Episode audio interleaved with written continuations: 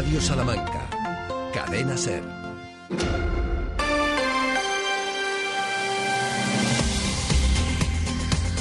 Radio Salamanca. 90 años. Cadena Ser.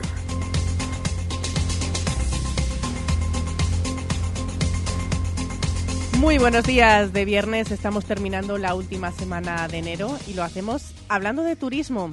Toda la carne en el asador en Fitur para vender Salamanca. No hace falta mucho, es verdad, para vender una ciudad como la nuestra ni una provincia como la nuestra, pero sí para demostrar que no es una ciudad que se vea en un día, que tenemos muchos municipios que merecen y mucho la pena y cuando acabemos de vender turísticamente Salamanca toca hacerlo Sí, el lunes, gastronómicamente. Unos volverán, otros irán a Madrid, a Madrid Fusión, para demostrar lo que valen los productos charros y el arte que tenemos para elaborarlos. Y quien será testigo precisamente de ese arte será Santiago Juanes. Santiago, muy buenos días. Muy buenos días. Allí estaremos el lunes en Madrid Fusión. ¿Con todo preparado ya para irte y disfrutar?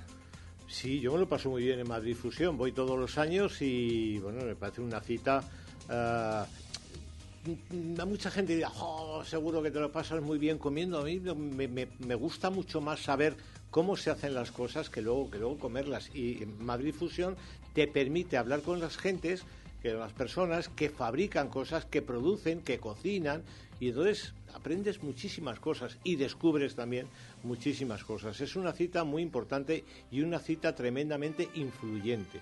Y yo creo que Salamanca ya ha encontrado un hueco ahí y pues yo diría que muy destacado para seguir triunfando en, Madrid Fusión. Lo tenemos entre comillas fácil teniendo en cuenta los productos que tenemos en Salamanca. Sí, porque además es una bandera que ya todo el mundo sabe. Es decir, sabe que a, a Madrid Fusión vamos con la bandera del Ibérico que tenemos en, una serie de productos salmantinos muy destacados, pues tenemos ahí unos importantes banderines y que además tenemos un prestigio hostelero y gastronómico a nivel nacional muy interesante.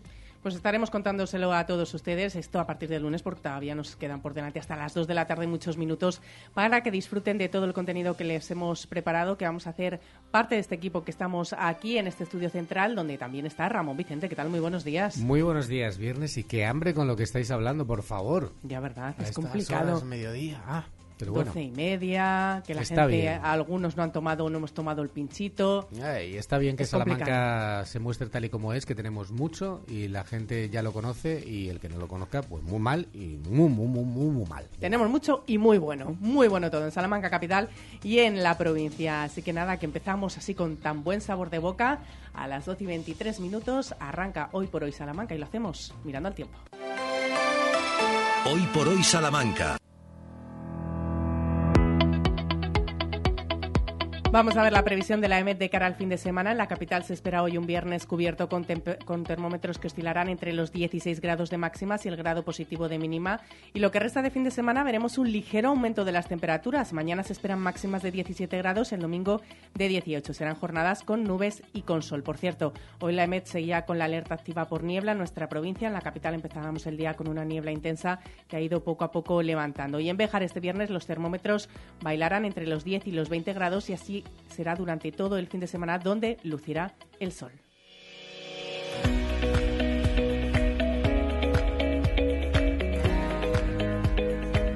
Vamos con la información del tráfico. En la capital, tráfico complicado porque siguen las obras en la calle Misión desde Méndez Núñez hasta San Bruno, también en Santa Rita desde el Buen Pastor hasta Santa Bárbara, en Francisco Maldonado, en calle Pinzones, Álava, Santa Teresita del Niño Jesús, Victoria, Isidro Segovia, José Manuel de Villena y han comenzado las obras en la calle Ruiz Zorrilla. Estrechamientos en dos vías en la calle Almenara desde calle Regato de Lanís hasta carretera de Ledesma y en Paseo del Desengaño. Y hay presencia de grúa en varias vías. Hasta las 4 de la tarde en la calle Horno, hasta las 2 de la tarde en la calle Jaime Vera, hasta las 8 en la calle Bermejeros y durante toda la mañana ha habido también grúa en Maldonado Campo y en Garrido Bermejo, pero ya se ha restablecido el tráfico. 12 y 25 minutos, es momento de conocer la actualidad del día.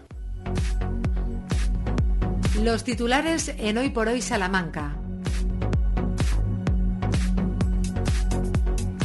Y comenzamos la actualidad en Fitur, donde hoy las autoridades salmantinas visitan la feria para promocionar tierras salmantinas. En unos minutos, a las doce y media, el alcalde Carlos García Carballo presenta la oferta turística de Salamanca. Y no será la única actuación de Salamanca en Fitur, es que el concejal de turismo, Ángel Fernández Silva, con quien luego hablaremos, tiene previsto firmar un convenio de colaboración con la Cámara de Comercio de Salamanca y otro con la Asociación de Empresarios de Hostelería de Salamanca. También visita hoy Fitur el presidente de la Diputación, quien hasta ahora está recibiendo un premio por el Camino de Hierro y a partir de la una presentará una app turística de la provincia y el plan de sostenibilidad turística de la Sierra de Francia.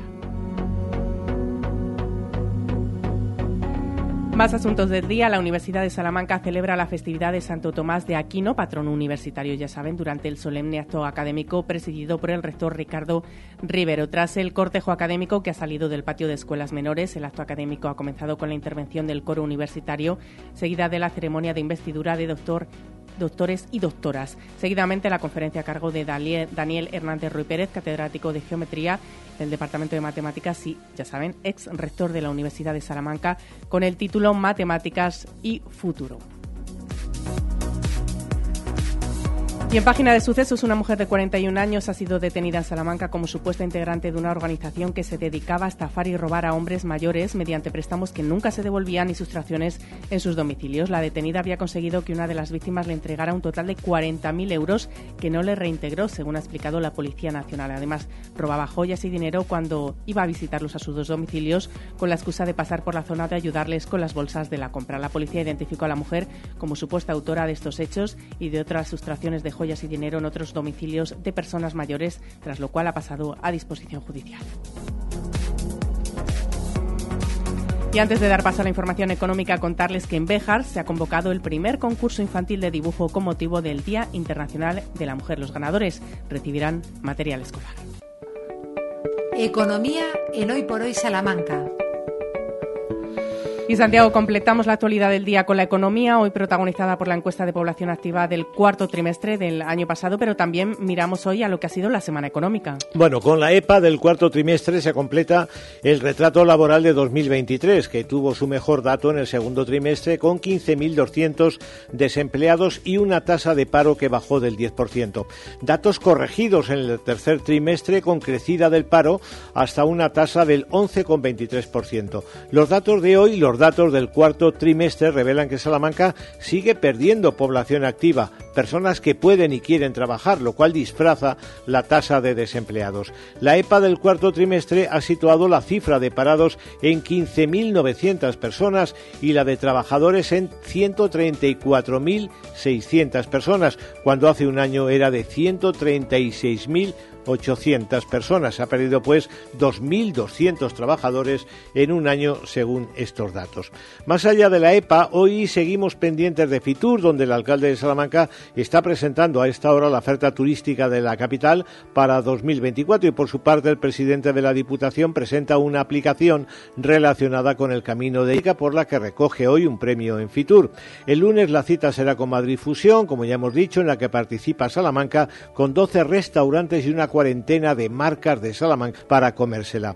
Fusión ha estado muy presente en la información económica de la semana que termina, que abrimos con los ecos de la manifestación a favor del ferrocarril, comunicación clave para la economía salmantina como lo es el campo, que sigue viendo la caída de precios del cereal y un tiempo que preocupa y mucho. Entre los datos de la semana tuvimos uno inmobiliario que revela el esfuerzo de las familias o que las familias tienen que hacer para alquilar, que sigue creciendo, ya está en el el 25% de sus ingresos. Otro dato de la semana tiene que ver con el turismo. 2023 fue un año de récord para el turismo en Salamanca, tanto en visitantes como en pernoctaciones, así que 2023 pasa a ser el nuevo año a batir y en las últimas horas hemos conocido que la pensión media salmantina se sitúa en 1.161 euros de media y que Salamanca tiene 81.844 pensiones o si se quiere 81.844 pensionistas.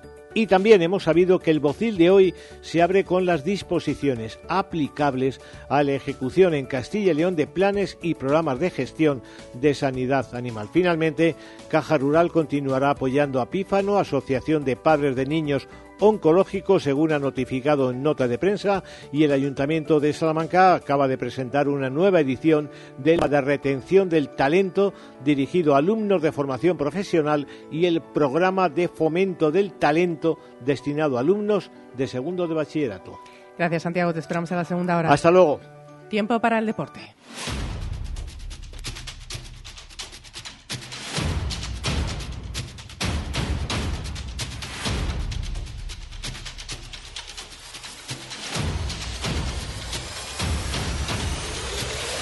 Que no tenemos el placer de contar en los estudios centrales de Radio Salamanca con Sergio Valdés, pero sí podemos hablar con él que está en estos momentos haciendo coberturas deportivas. Sergio, ¿qué tal? Muy buenos días. ¿Qué tal? Buenos días, ¿cómo estáis? Cuéntanos, ¿dónde te encuentras? Pues eh, en el Reina Sofía en unos instantes eh, hablará Dani Pons en la previa del eh, partido de la jornada ya 21 de esta primera federación, domingo a las 12 contra el Cornellá. Vamos a ver eh, si no hay ningún contratiempo de última hora, por lo que hemos observado y estamos observando estas horas, no lo parece. Así que el partido sin Ramiro Mayor, que está sancionado, lo podrá jugar Unionistas de Salamanca eh, sin eh, ninguna baja más este próximo domingo al mediodía. Hacía mucho que no tocaba un partido en domingo a las 12 aquí en el Reina Sofía de Salamanca. Así que todo preparado y el césped en buen estado. Eh, técnicos ahora de la empresa encargada están trabajando en él para que se choque, se dispute sin problemas ya en la habitualidad y en la normalidad de unionistas de Salamanca en esa primera federación. Más allá de ese encuentro a las 12 en el Reina Sofía contra el Cornellá, ¿tenemos alguna cita este fin de semana?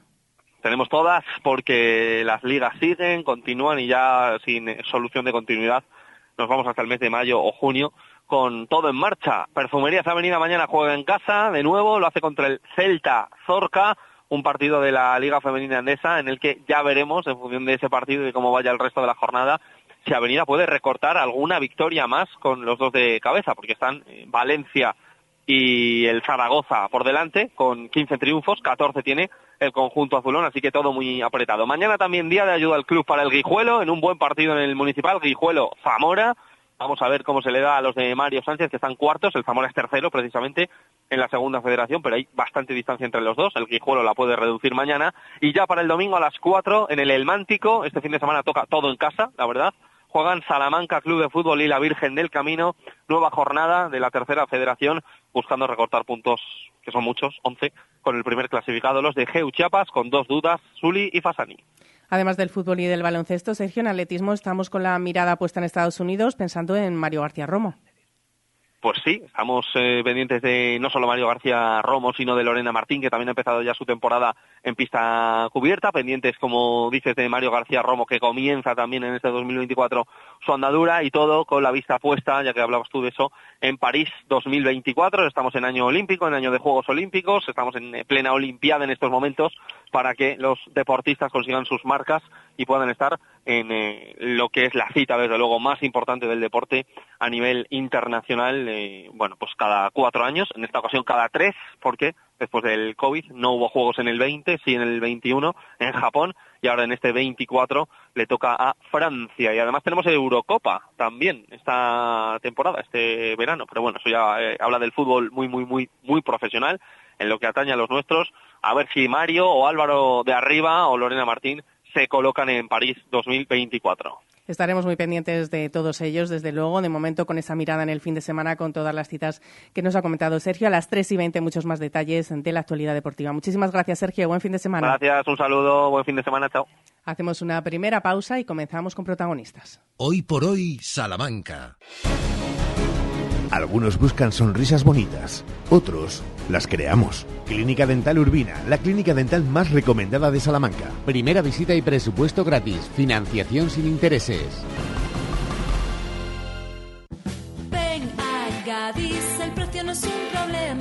Nuestras oportunidades de hoy tenemos Uva Red Globe, kilo 3 euros con 25. Queso Gouda Barra, kilo 6 euros con 49. Azúcar blanco, paquete 1 kilo, 1 euro con 37. Y Boquerón, kilo 4 euros con 95. Gadis, en confianza. Gadis, empresa patrocinadora del equipo paralímpico español.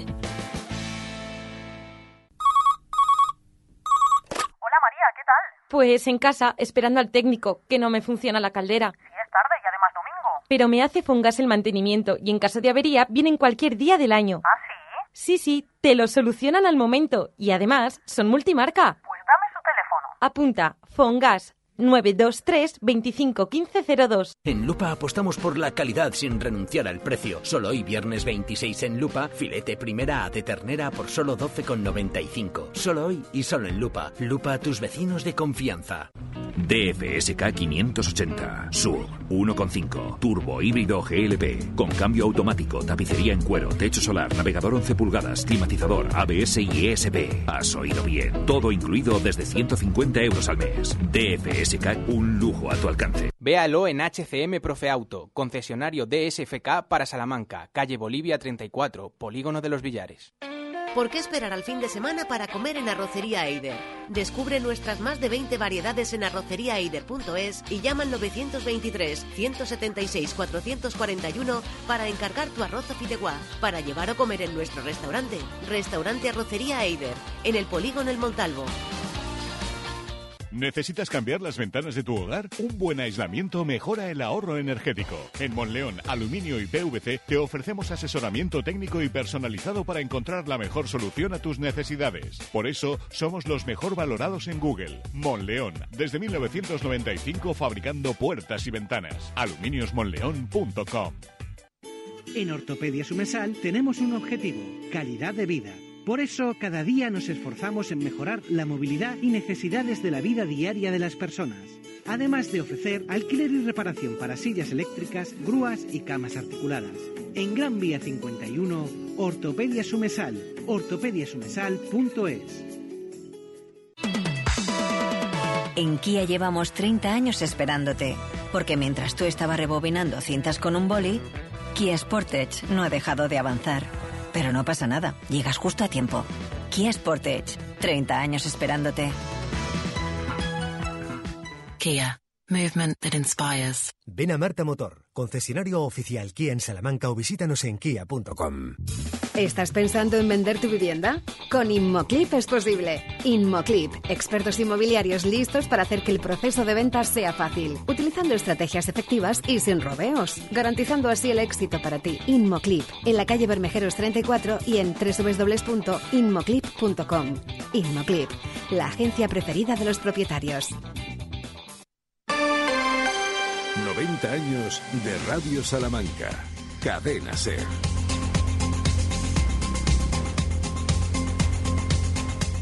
Doce y 37 minutos, llevamos varios días asistiendo a unas temperaturas que no son propias del mes de enero, viendo termómetros que alcanzan los 20 grados y mínimas que rozan los 0 grados, todo en el mismo día. Días con mucha niebla, seguidos de un sol intenso. Unas jornadas que son propiamente primaverales, una situación que afecta y además afecta mucho al campo. Hoy queremos hacer un análisis de las consecuencias que esta situación puede acarrear en la provincia de Salamanca. Saludamos hasta ahora a Juan Luis Delgado, presidente de Asaja Salamanca. Juan Luis, ¿qué tal? Muy buenos días. Hola, buenos días. Bien, ¿cómo estáis? ¿Es una situación que podemos calificar como preocupante? Bueno, pues sí, todo lo que no hace en su tiempo no es normal. Y si no es normal, pues para los cultivos, lógicamente, lo van a notar. Sí es preocupante, porque tiene que hacer a su tiempo lo que tiene que hacer. En invierno tiene que hacer frío y en verano calor. Y así está la evolución de eso, gestiona y genera la evolución de todos los seres vivos. Todo lo que cambie, y sobre todo las plantas, pues va a perjudicar su desarrollo normal. Para los que no entendemos del campo, eh, necesitamos una explicación. Eh, ¿Cómo puede afectar este cambio de tiempo? Vivir un tiempo que no es propio de esta época, como estamos hablando. Bueno, en este momento aún no podemos cuantificar lo que puede suponer esto, está por saber. Eh, de hecho, las temperaturas inusuales pues son, son estos días, no han sido más. Pero si esto va más, lo que hace, va a hacer este tiempo es directamente confundir a las plantas. Las plantas se, se gestionan por lo que el medio hace, por las temperaturas, por el sol, por y si ahora notan que hay un calor excesivo, pues las plantas van a adelantar su ciclo y van a empezar a germinar, a encañarse y a intentar producir, pues eso, el grano antes de tiempo. Y luego, pues lo normal es que dentro de un mes o 15 días han avanzado y han germinado, puede que llegue en esta latitud, puede que llegue una helada y eso que han avanzado, pues lo, lo estropee y él el fruto. Por lo tanto, morirá la planta porque ya ha acabado todo su ciclo. Y eso es lo que puede pasar si seguimos con estas temperaturas. Las plantas, sobre todo los cultivos de invierno, que es a las que afecta ahora mismo estas altas temperaturas, los que se denominan cultivos de invierno, que son los que se recogen luego en primavera y sobre todo en estas zonas de secano, pues ahora mismo deberían estar pues simplemente pues afianzando su raíz hacia cada vez más profundo. También afecta el alta agua, mucho agua que hemos tenido en invierno, hace que las raíces no busquen profundidad para tener más resistencia luego en los tiempos secos, cuando llegue primavera o final de primavera. Si las raíces no se han desarrollado lo suficiente, la planta también tendrá menos capacidad para alimentarse en el futuro. Por lo tanto, lo que hace este tiempo, en definitiva, es confundir a la planta, hacerle creer que está en su final de, tramo de vida y hacer que germine. Y luego, pues, no podrá producir en el tiempo real. Vamos a poner en contexto qué cultivos de invierno tenemos en la provincia en estos momentos. Pues en estos momentos tenemos sembrados todos los cultivos de secano, que pueden ser avenas, trigos, cebadas, y son los que más lo van a, a padecer. Ahora mismo las colzas también. ¿Hay muchos agricultores que se pueden ver afectados por esta situación climatológica? Pues todos, en definitiva, porque estábamos todos bajo el mismo sol, como se puede decir, y todos los cultivos de invierno se siembran a las mismas fechas y prácticamente se recogen en las mismas fechas en esta latitud. Lógicamente, al sur del país es más temprano, se recogen antes, ahí seguramente le va a afectar más aún, porque aquí los en, a mitad del territorio nacional está un poquito más retrasado y al norte un poco más aún cuanto más al sureste, más se van a adelantar y más les va a, estropear el ciclo de vida normal, porque tienen más temperatura en el sur que tenemos aquí. Así que prácticamente lo que es en la provincia de Salamanca estamos todos en, en igualdad de condiciones. Uno está un poquito más adelantados porque los han sembrado un poquito antes y otros un poquito más, más tarde, pero pueden ser afectados todos. Sí que hay que decir que para las cuestiones de pastos, que Salamanca tiene mucho territorio de pasto para el ganado, eso, estas temperaturas no son del todo malas, porque están generando que haya pasto durante tiempos que, que no se regenera el pasto, que no crece por las bajas temperaturas. Otra cosa es lo que haga después en primavera. Esperemos que estas temperaturas y el agua que estamos teniendo en invierno no nos ocurra lo que nos pasó en la pasada temporada, el pasado ejercicio, que tuvimos mucho agua y temperaturas agradables, entre comillas, en invierno, pero luego nos, no tuvimos el agua necesaria en primavera, que es cuando la planta la necesita, porque las temperaturas son más altas y es cuando tiene que acabar el ciclo de vida. Vamos a hablar, eh, Juan Luis, eh, permíteme que salude a uno de los agricultores que se puede ver perjudicado en Salamanca, que es Raúl del Brío. Raúl, ¿qué tal? Muy buenos días. Buenos días. ¿Cuánto terreno tiene usted de cultivo en estos momentos? Bueno, pues eh, yo tengo más o menos unas 300 hectáreas de cultivo de secano, fundamentalmente. Y en esas 300 hectáreas, ¿cómo está viendo la evolución? Nos comentaba ahora Juan Luis Delgado que esta situación, este clima puede confundir a las plantas. ¿Está viendo ya una consecuencia? Bueno, de momento todavía la consecuencia no, no se ve porque son, llevamos pocos días con estas temperaturas altas eh, en cierto modo a algunas parcelas le ha beneficiado porque el exceso, la cantidad excesiva de agua que ha caído, que eso sí que está siendo un problema muy grande en las parcelas, eh, al, haber una temperatura un poco mejor, pues está sobrellevando mejor esa, ese exceso de agua, porque porque ese sí que es un, un, verdadero problema, que ese sí se está viendo ya el daño. los encharcamientos que hay en las parcelas, hay muchas parcelas que le están perjudicando muchísimo. Hay muchas zonas que directamente se está perdiendo ya el cultivo por el encharcamiento más que por las temperaturas. ¿Y cómo se trabaja ante esa situación con ese exceso de agua? ¿Se puede recuperar ese terreno? Pues no, hay, hay zonas que no se van a poder recuperar, hay zonas que ya se va a perder el cultivo porque eh, como aquí llovió en exceso, en la provincia de Salamanca llovió muchísimo en octubre, se retrasó la sementera de los cereales, se retrasó prácticamente un mes. Había muy poco sembrado cuando empezó a llover. Entonces se tiró un mes lloviendo, lo que hizo que estuviéramos un mes parados. Hemos sembrado eh, en general un mes más tarde de lo que se debe y después de acabar de sembrar le siguió lloviendo muchísimo y entonces hay muchas zonas que se ha pudrido directamente la semilla y no ha germinado eso ya es irrecuperable. Hay zonas de parcelas que están perdidas directamente. Para lo que no está perdido y que está en estos momentos les está afectando esta situación climatológica, ¿cómo cuidan el campo ante esta situación cuando ven que hay temperaturas primaverales, pero eh, sabiendo que no es permanente en el tiempo, que volverán las heladas? ¿Hay alguna manera de poder paliar los daños? No, ahora mismo ante el clima no se puede hacer nada. Hay que el clima tiene que seguir su curso y simplemente pues nosotros eh, observar y ver lo que viene. Y depende de cómo venga, pues luego tendremos que, que aplicar el abono cuando podamos entrar en las parcelas o no, o demás, pero nada más. No, nosotros ante el clima no se puede hacer nada. ¿Afecta la calidad del cultivo? Todos aquellos eh, cultivos que se salven, que no se vean afectados por esta situación, ¿se verá afectada la calidad o no tiene nada que ver? La calidad fundamentalmente e incluso la cantidad lo va a dar la primavera. Aunque ahora haga cosas eh, extrañas, si la primavera acompaña, siempre se ha dicho que abril y mayo son las llaves del año y esa es la, es la auténtica realidad. Si abril y mayo se comporta como es debido, el cultivo, los cereales de secano eh, producirán y darán una cosecha normal si abril y mayo se comportan como hicieron el año pasado de manera nefasta, pues darán una cosecha nefasta como fue el año pasado. La verdad es que más del 50% de la importancia de una cosecha la tienen abril y mayo. Estamos hablando y centrándonos en la agricultura, pero Juan Luis, no sé si también esta situación, este cambio de clima que estamos viviendo en estos momentos, afecta también a la ganadería, a los animales. Bueno, como te decía antes, a los animales en sí no les afecta. La buena temperatura es buena para todos, la, disfrutamos mejor.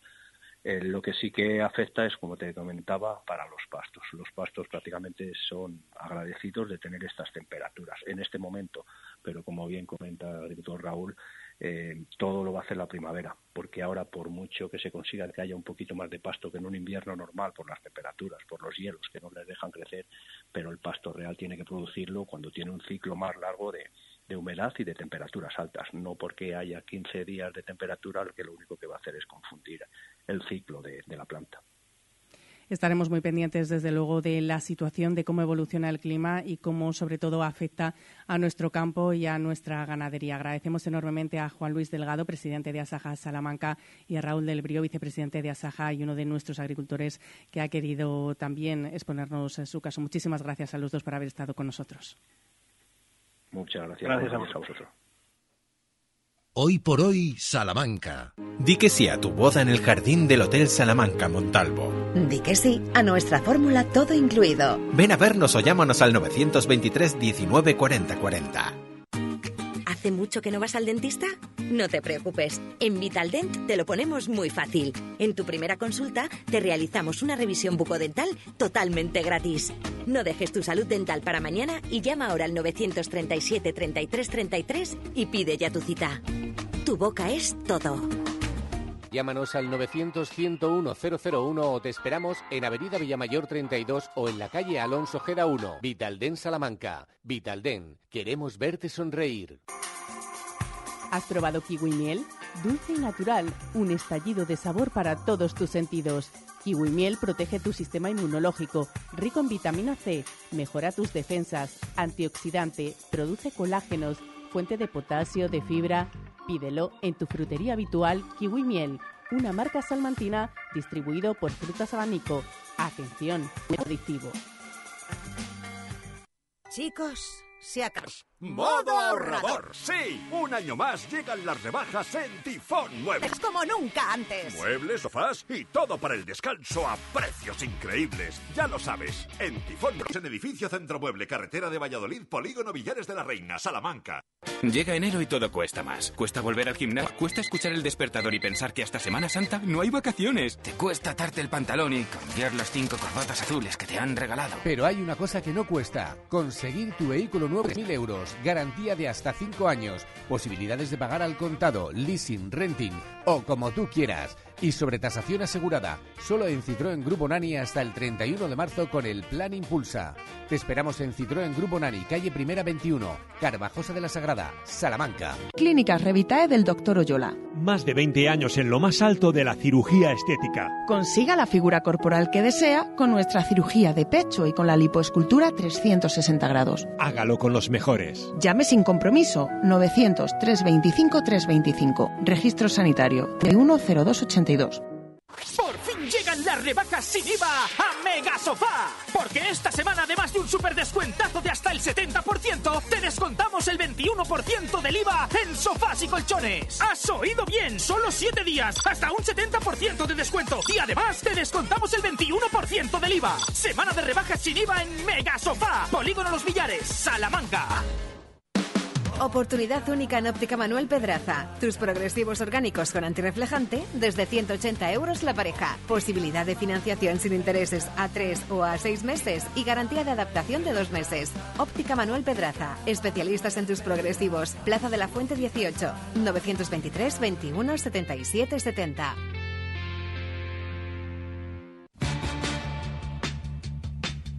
Atención Salamanca, no te pierdas en Más Muebles Expo Mueble dos días sin IVA. Solo este viernes y sábado en Más Muebles Expo Mueble te descontamos el IVA de todas tus compras.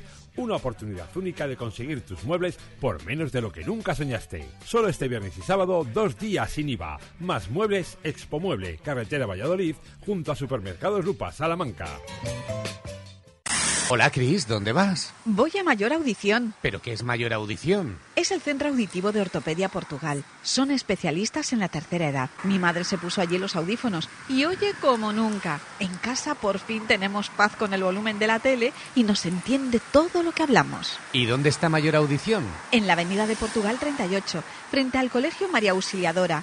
Mayor Audición, porque volver a oír te cambia la vida.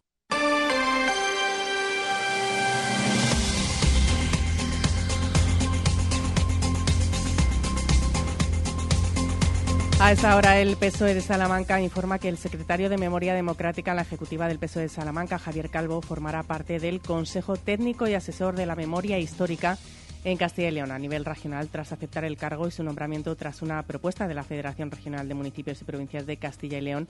Ya saben, Calvo, que también es alcalde en el municipio salmantino de Vega de Tirados.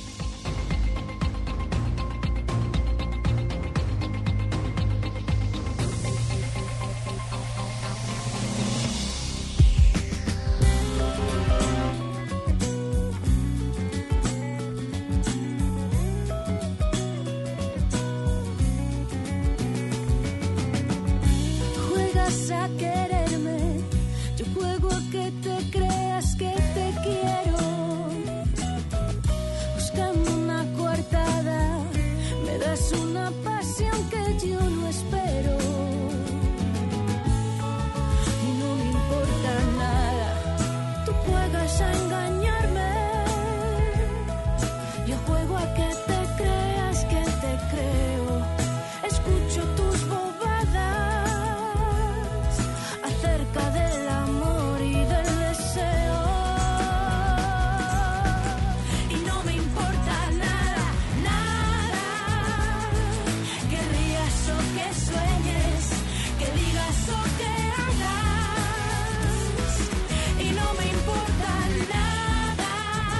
Estamos a viernes y nos espera un fin de semana con muchas propuestas de todos los tipos, pero sobre todo musicales, Ramón. Sí, musicales como esta. Ya hablábamos ayer con Paco Candela, que estará este fin de semana ¿no? en nuestra ciudad, en Salamanca. Y otra de las propuestas que traemos este fin de semana, precisamente esta noche en Music Factory, es Nat Simmons, que esta canción es, como ya hemos escuchado, conocida y es una versión que canta además con Annie B. Sweet y muchos, las que no, los que, las que no la conozcan, pues dirán, ¿quién es Nat Simon? Bueno, pues ella pasa una estancia de dos años en Londres, empieza a componer en inglés, un poquito más tarde, eh, en 2010, ya llega a España, vuelve a nuestro país y empieza a hacer conciertos. Además, es nominada un año más tarde eh, por ser a los premios de pop Ye a la mejor voz folk y pop. Ah, qué bueno. Sí, y esta noche podremos deleitarnos con sus sonidos folk, con sus sonidos pop y con esta voz maravillosa que tiene y entre otras conversiones y canciones propias que podemos ver esta noche. Así es que yo ya tengo plan, ¿eh? Ya, yo sepas. que- Yo la verdad plan. que, mira, yo no tenía plan, así que ya me la acabas de elaborar porque me encanta esta propuesta musical y como decimos es una de las muchas que hay durante este fin de semana que abordaremos también en la segunda hora. Así que vamos a poder disfrutar de esta canción y otras muchas hoy mismo, esta noche.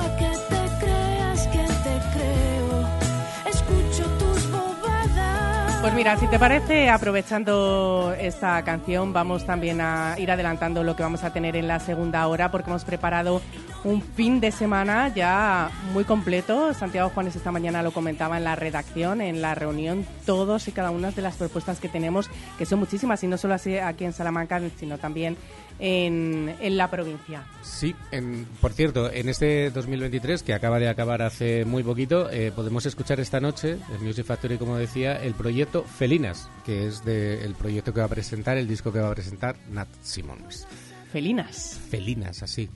Felinas, vamos Así, a tener... como gatitas. Como gatitas. Pues mira, precisamente hablando de, de gatos también, vamos a hablar de en la segunda hora de un proyecto que se llama Ojos de Gata, que es Anda. de, sí, de Fátima García, que a lo mejor eh, para muchos así hablando no le suena, es la cantante de Godaiva, pero no vamos a hablar desde su faceta musical, desde ese talento que tiene, esa voz maravillosa, lo vamos a hacer desde otro talento que tiene, porque es una de las grandes influencers de Salamanca, vamos a abordar este tema con ella como creadora de contenidos, si es fácil abordar esto desde una ciudad de- como Salamanca y cómo a lo largo de ocho años ha ido creando este proyecto que se ha convertido en todo un éxito. Bueno, desde Salamanca para el mundo, porque las redes sociales tienen muchísimos, no sé cuántos, pero muchísimos miles de seguidores, en- tanto en TikTok como en como en Instagram, ¿no? Y es una de las influencers. Luego, luego vas a hablar de lo que hace, ¿no? Imagino, ¿no? Sí, sí, sí, luego De cuál es su de canal, cómo- porque no vamos ojos de gata. Se llama Ojos Además de ella Gata. tiene unos ojazos azules, así Pero es que- confunde, confunde porque no tiene nada que ver con lo que a lo mejor nos estamos imaginando. Es algo Ni con las felinas ni diferente, felinos. No, no, no, no. Así que lo vamos a descubrir en la segunda hora. No va a ser eso. También les adelantamos que vamos a tener nuestras historias de Salamanca con las propuestas que nos trae Santiago Juanes. Además, esa música que tiene preparada Ramón Vicente, que viene muy cañero, ¿no? Porque es fin de semana. Ya. Sí, hombre, hay que ponerse ya, claro. Hay que ponerse al hilo. Hay que ponerse al hilo. Y además también vamos a hablar, nos vamos a ir hasta Madrid, hasta Fitur, con el concejal de turismo, con Ángel Fernández Silva, porque está en estos momentos presentando Salamanca su promoción económica, su propuesta, para con varios objetivos. No solo bueno, pues dar a conocer esos monumentos que tenemos, esa ciudad maravillosa, sino también que es una ciudad en la que no solo hay que pasar un día, no es para pasar un día, es que podemos alargar la estancia muchísimo más. Es uno de los objetivos de Fitur de este año. Nos contarán más detalles de lo que se está desarrollando, cómo se está desarrollando y ese ambiente que se está viviendo en Madrid y sobre todo en el stand de Salamanca, en el stand de Castilla y León donde se ubica la provincia de Salamanca. Además, eh, también vamos a contar con sorpresas, sorpresas que tienen que ver con el fin de semana. Y ya no les puedo adelantar más porque ya estamos haciéndolo mucho. Hablaremos No también tengo de teatro. tanto, no tengo No tengo vida. vida para tanto. Pero es que queríamos meter mucho contenido en este viernes para hacérselo saber a todos nuestros oyentes y disfrutar y empezar el fin de semana como se merece. Por, por- por propuestas que, nos, que no quede, ¿eh? Que no Madre mía, quede. se me traba la lengua mucho hoy. Claro, es que es viernes, que ya Sí. llevamos una semana atrás que es eh, complicado también con- de gestionar. este tiempo, la última de además, enero Con este tiempo además que estamos todos así, que hemos caído todos en la emisora. Todos hemos caído, sí, lo tenemos que decir, vamos poco Sí, a poco. compartiendo esos virus, unos se comparten, otros no, se van dejando, pero bueno, que al final eh, estamos aquí todo preparado para todos ustedes, a pesar de las miserias que tenemos aquí, que son unos virus muy compartidos, ¿eh? porque en, En- toda Salamanca la gente está de muy la obra de arriba y entre los estornudos, estamos como queremos. Estamos como queremos, pero da igual, porque Bonita estamos con todos sonora, ustedes. Sheila. estamos con todos ustedes. Llegamos ya a la una de la tarde, nos piden paso nuestros compañeros para informarnos de todas las noticias a nivel nacional e internacional que están aconteciendo en estos momentos. En este viernes de enero volvemos en unos minutos con todo el contenido que les acabamos de adelantar, así que no se vayan, les esperamos hasta ahora.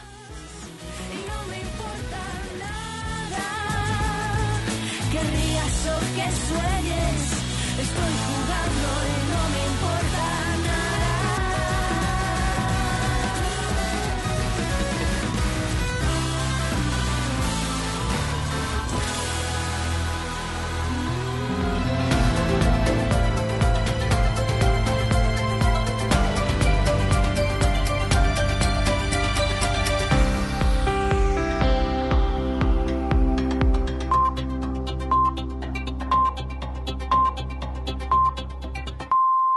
Es la una, las doce en Canarias. A esta hora, la Corte Internacional de Justicia de la Haya tiene previsto dar a conocer su decisión por la demanda de Sudáfrica contra Israel por el intento de genocidio en Gaza. El tribunal va a revelar si ve indicios para investigar al gobierno israelí. Pablo Morán, buenas tardes. Buenas tardes, Laura. Comienza esta esperada vista pública de la Corte en La Haya, la más alta institución jurídica de Naciones Unidas, en la que fundamentalmente se va a aclarar si hay indicios de genocidio en Gaza. En concreto, este tribunal, formado por 15 magistrados, a los que hay que sumar otros eh, dos enviados por las partes, va a responder en los próximos minutos a la petición de Sudáfrica que reclama la declaración de medidas provisionales para frenar el sufrimiento del pueblo palestino y lo hace apelando a la Convención Internacional contra el Genocidio. Si la Corte lo acepta, significará que aprecia riesgos de que ese crimen eh, se pueda estar produciendo en Gaza. La magistrada Joan Donahue va a dar lectura al dictamen que no va a tener efectos prácticos inmediatos porque la Corte no tiene herramientas para que se cumplan sus órdenes, pero van a añadir presión a Netanyahu a favor de un alto el fuego si es que finalmente la Corte actúa contra la marcha de la guerra en Gaza. PSOE y PP van a celebrar la semana que viene, el miércoles, la primera reunión para tratar de desbloquear la renovación del Poder Judicial con la mediación de la Unión Europea, con la mediación del comisario de Justicia Reinders, que ha aceptado la petición de ambos partidos. Acaba de hablar Feijó sobre esto en IFEMA. Con él está David Junquera. Adelante. Tanto Moncloa como PP hablan de una buena noticia. El Gobierno agradece la rápida respuesta a su petición para empezar a trabajar con urgencia en la renovación y esperan que esta intentona sea la definitiva. Alberto Núñez Feijó acaba de confirmar desde Fitur que su partido acudirá al encuentro y celebra la mediación de Reinders. Saludamos positivamente la decisión de la Comisión y esperamos que el día 31 nos pongamos a trabajar. Y el comisario Reinders, conociendo el texto definitivo de la ley de amnistía, que se aprobará en el Congreso y pasará al Senado, tendrá más elementos de juicio para acreditar que es imprescindible que los gobiernos no hagan códigos penales a la carta. Feijóo espera que esta reunión suponga un chorro de luz para que no vuelva a haber exministros del Gobierno en órganos judiciales y se reconduzca la deriva del Estado de Derecho. El Gobierno va a regular el uso terapéutico del cannabis y prepara una ley para reducir el consumo de alcohol en menores. Son las dos anuncios que ha dejado en el Congreso la ministra de Sanidad, Mónica García. Cámara Baja, Mariola Laurido. La ley del cannabis medicinal estará pronto, según aseguran a la cadena Ser Fuentes de Sanidad, después de ese anuncio de la ministra Mónica García para aprobarla con las máximas garantías para el paciente y la mayor evidencia científica. La regulación del cannabis de uso terapéutico. España no puede permanecer al margen de los avances internacionales en este campo y por ello es imperativo abordar esta cuestión con rigor científico, con responsabilidad ética y también con sensibilidad social. Otro de los proyectos que ha estado durmiendo mucho tiempo en el cajón del Ministerio, una ley anti-alcohol en menores. El 70% lo ha consumido en el último año, la mitad en el último mes. Sigue cortada la Junquera, el paso fronterizo con Francia por la protesta de los agricultores franceses que hoy buscan un viernes negro, quieren llegar hasta París y bloquear los accesos a la capital. Hay 400 kilómetros cortados por las autoridades en la AP9. Los agricultores españoles reclaman que se garantice que puedan circular sus mercancías por el país vecino y critican que los productores franceses estén atacando a los productos españoles. Andrés Góngora es portavoz de COAG. Se debe de garantizar la libre circulación de mercancías. Por lo tanto, exigimos a la Unión Europea y al Gobierno español que materialice ese derecho y que no eh, se siga protestando contra las producciones españolas. El ministro Marlaska asegura que la situación de hacinamiento y de insalubridad en la sala de inadmitidos del aeropuerto de Barajas ha mejorado. Dice que además se ha aumentado el número de efectivos policiales para tramitar allí las solicitudes de asilo. Está ya, podemos decir, razonablemente controlado eh, en cuanto a todas las medidas de, garantizar eh, condiciones de salubridad, etcétera, también por supuesto, pues hemos ampliado los efectivos de Policía Nacional de la Comisaría General de Extranjería y también de la Oficina de Asilo y Refugio, que están haciendo unos y otros un trabajo importante. Vuelvo a decir que es una situación extraordinaria que estamos abordando desde todos los puntos. Un juzgado de Palencia condenado a un concejal de Vox y diputado provincial, Ricardo Carrancio, a una multa de 450 euros por denigrar y golpear a un hombre con discapacidad. Palencia, Juan Francisco Rojo. La magistrada juez da por probado que en el marco de una discusión el concejal del Ayuntamiento de Palencia y diputado provincial de Vox, Ricardo Carrancio, llamó puto cojo de los cojones y golpeó en el pecho con la mano a un hombre con discapacidad. Se le condena por un delito leve de maltrato de obra a una multa de 450 euros en una sentencia que no es firme. Deportes, Oscar Ejido, buenas tardes. Hola Laura, buenas tardes. Hasta ahora comienza la Federación de las Rozas el sorteo de las semifinales de la Copa del Rey con cuatro equipos en el bombo. Real Sociedad, Mallorca, Athletic de Bilbao y Atlético de Madrid. Las semifinales son ya a doble partido y se van a jugar los días 7 y 27 de febrero. De esta eliminatoria van a salir los dos finalistas que van a pelear por el título en la Cartuja el día 6 de abril. Además, la mañana tiene dos noticias. La última que hemos conocido hace una hora y es el anuncio de Jürgen Klopp que deja el banquillo de Liverpool al final de esta temporada. Una salida que va a provocar un efecto dominó en varios banquillos de Europa este verano con el propio Klopp en el Allianz Arena del Bayern de Múnich, posiblemente. Y la otra, la eliminación del serbio Novak Djokovic en cuatro sets contra Yannick Sinner, el italiano que va a jugar la final contra el ganador del partido entre Medvedev y Edverev, que de momento en el Open de Australia va 2-1 a favor de Edverev. Territorios improbables. Una puerta que se abre al vacío sin balcón ni terraza. Una escalera que choca abruptamente contra la pared o, quizá un balcón sin ventana ni portezuela por la que se puede acceder a él. Y seguramente eh, los oyentes habrán preguntado en ese momento en qué estaba pensando el arquitecto que diseñó tal atentado a la funcionalidad. Pues en realidad esas configuraciones arquitectónicas imposibles se llaman Thomason, son un tipo de arte Mm. y su nombre procede de un jugador de béisbol. Lunes en Hoy por Hoy, con Ángels Barceló. Cadena Ser. Pues de momento es todo. A las 2, la una en Canarias. Más noticias en hora 14 con Javier Casal y seguimos en cadenaser.com. Cadena Ser. Servicios informativos.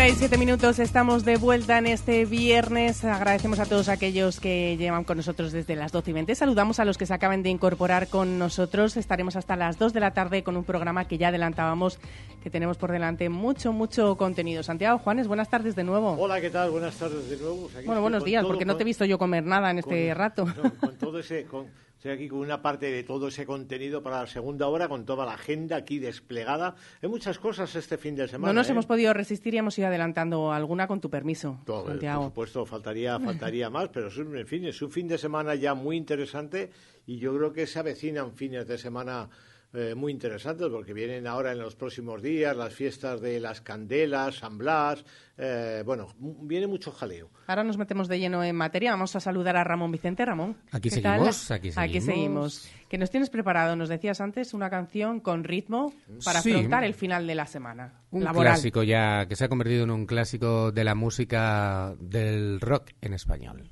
Vamos allá.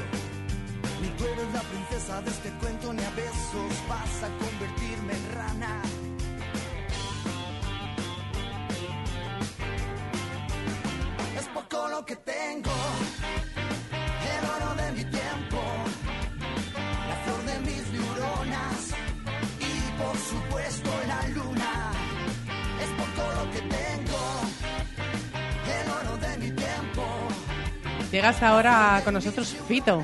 Fito y los Fitipaldis, que además hace muy pocos días presentaba esta canción en sus redes sociales, en sus canales, y la verdad es que ya tiene una audiencia increíble. De hecho, en el último concierto de Fito y los Fitipaldis asistieron 47.000 personas en un directo que hizo 340.000 personas a una audiencia en una audiencia en la 2 de televisión española en un concierto. Yo creo que son datos muy importantes para uno de los eh, músicos más importantes dentro del rock de los últimos años de nuestro país y con una esencia rock and rollera que está clara en todas sus canciones, ¿no? Sí, la verdad que es eh, los primeros acordes ya te hace pensar que hablamos de Fito. ¿Qué te parece esta propuesta, Santiago?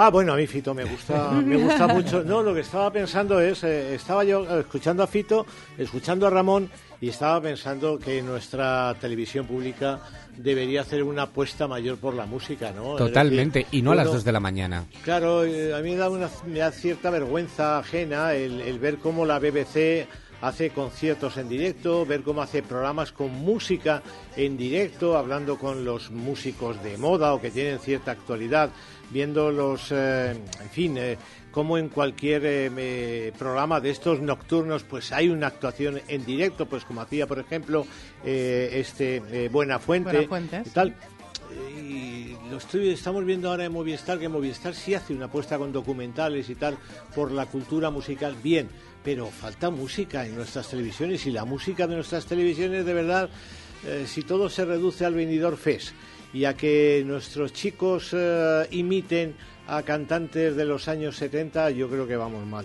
Vamos muy mal, de hecho, en la televisión pública, que además está para dar servicio, lógicamente, para dar información y todo, yo creo que tendrían que hacer una apuesta mucho más amplia por la cultura y sobre todo por la música y, como decíamos, no a las 2 de la madrugada. Y, otras, y otros canales utilizan la música como relleno a las 3 o 4 de la madrugada o 5 de la madrugada, que yo creo que es más para, para cubrir huecos, ¿no? Sí, sí. Para que no se quede la televisión con las líneas, las barras, que no precisamente para para proponer cosas culturales, ¿no? Y yo creo que nos lo tendríamos que hacer mirar y mirar efectivamente más hacia afuera y lo que hacen en- en- fuera de nuestras fronteras, ¿no? Sí, otro abuso que está haciendo la televisión pública es el, el- el tema de la música enlatada con más o menos gracia. Yo soy un devoto de los eh, de los cachitos, pero eh, en fin, más allá de cachitos que tiene una presentación absolutamente fantástica, eh, yo creo que la televisión pública debería esmerarse un poco más. Pues hacemos llamamiento que más allá de esos concursos, que también, porque ¿Quién manda? también está... ¿Quién manda ahora ahí en, en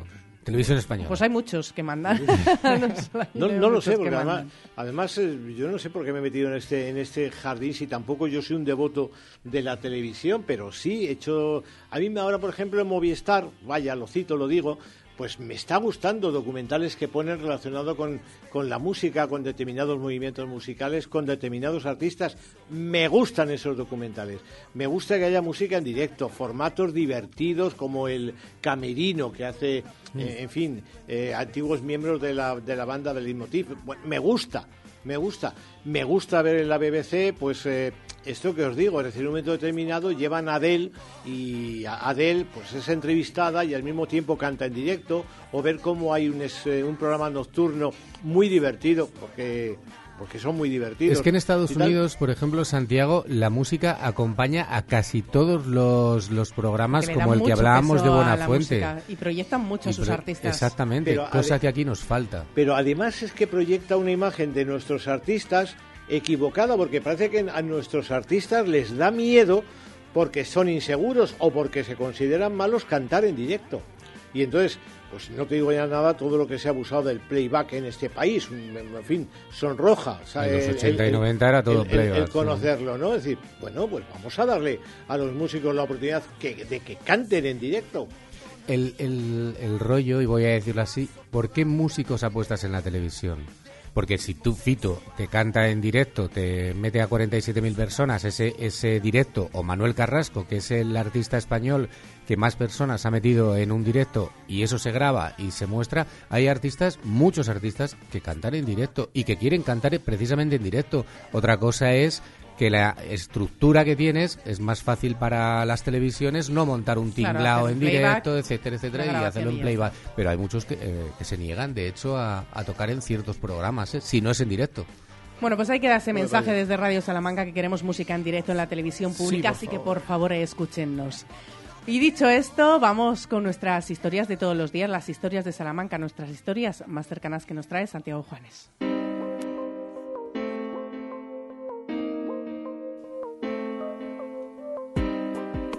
Llegamos a nuestro destino Salamanca Santiago que hoy mira el fin de semana con una agenda de ocio y cultura en la que hay de todo, como veremos, pero este 26 de enero nos recuerda otra fecha igual de 1626 en la que tuvo lugar la famosa y dramática riada de San Policarpo que hoy protagoniza nuestra historia de Salamanca. Policarpo en griego significa el que produce mucho fruto. El 26 de enero, festividad de San Policarpo, ocupa un lugar destacado en la historia de Salamanca. Cuando Policarpo fue juzgado por ser cristiano, el gobernador le dijo, declara que el César es el Señor. En palabras del historiador Manuel Villar y Macías, el lunes 26 de enero de 1626, día de San Policarpo, será siempre de dolorosa recordación en nuestra patria.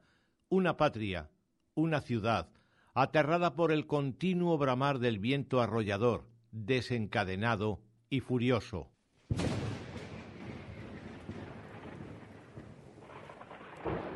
Y señaló que a las nueve de la noche llegó la inhumana crecida causada por las muchas nieves que en sí encerraba la sierra de Bejar.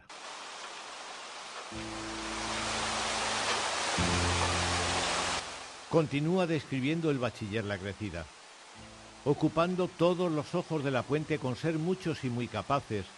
El agua volvió inundando hacia atrás y anegando todas las casas y conventos que tenían asiento en toda la vega y arrabal de Santa María la Blanca, de donde se deduce que el puente romano hizo de presa atrapando a los vecinos, a pesar de los avisos desde los campanarios.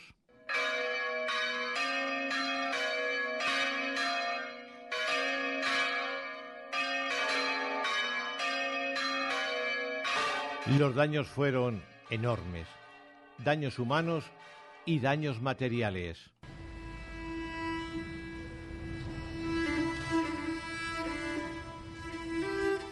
Salamanca estaba expuesta a las crecidas del Tormes, pero también a sus carencias. Arriadas que anegaban hasta el arrabal, uniendo las aguas del Tormes con las del Zurguén. Seguían meses en los que el río era barro, lo que generaba problemas cuando el agua doméstica se tomaba de su cauce o para las lavanderas.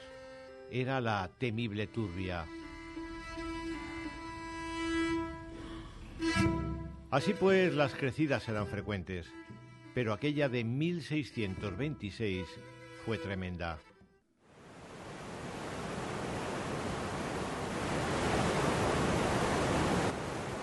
Dicen las crónicas que a mediodía la oscuridad era total, que se encendieron hogueras en el espolón y puerta del río y que el agua llegó hasta la calle del Rosario, más allá de San Esteban. También que se llevó del primer golpe cuatro arcos del puente romano, los que estaban más cerca del arrabal, pero llegaron a ser diez los arcos afectados y muertes.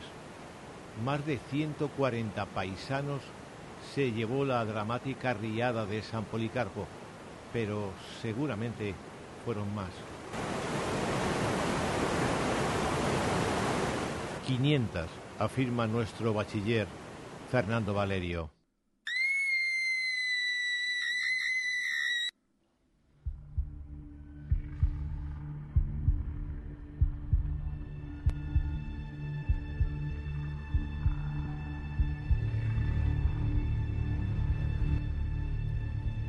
El balance material de aquel episodio incluye también la pérdida de millar y medio de viviendas, más o menos cercanas a la ribera del Tormes, así como edificios singulares como el Colegio de Santa María de la Vega, la cercana Casa de los Agustinos, los conventos de la Trinidad Descalza y Carmelitas Descalzos o el de los Premostratenses de Santa Susana.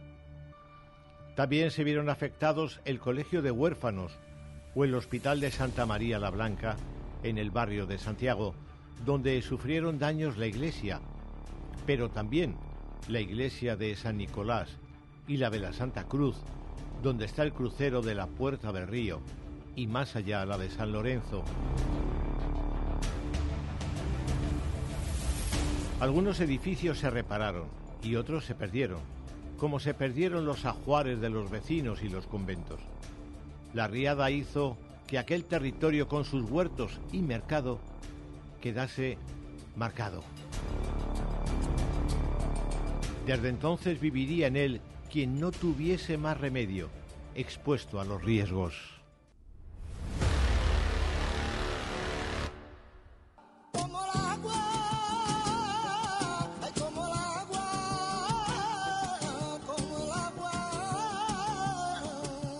Aquella riada, según algunas crónicas, dejó acciones heroicas de conocidos caballeros de la ciudad, que salieron a rescatar vecinos exponiendo su vida, incluso también estudiantes. San Esteban acogió a refugiados de la riada, a los que dio cobijo y comida. La ciudad entera se movilizó ante la tragedia. Una tragedia que pasó a la historia con el título de Riada de San Policarpo.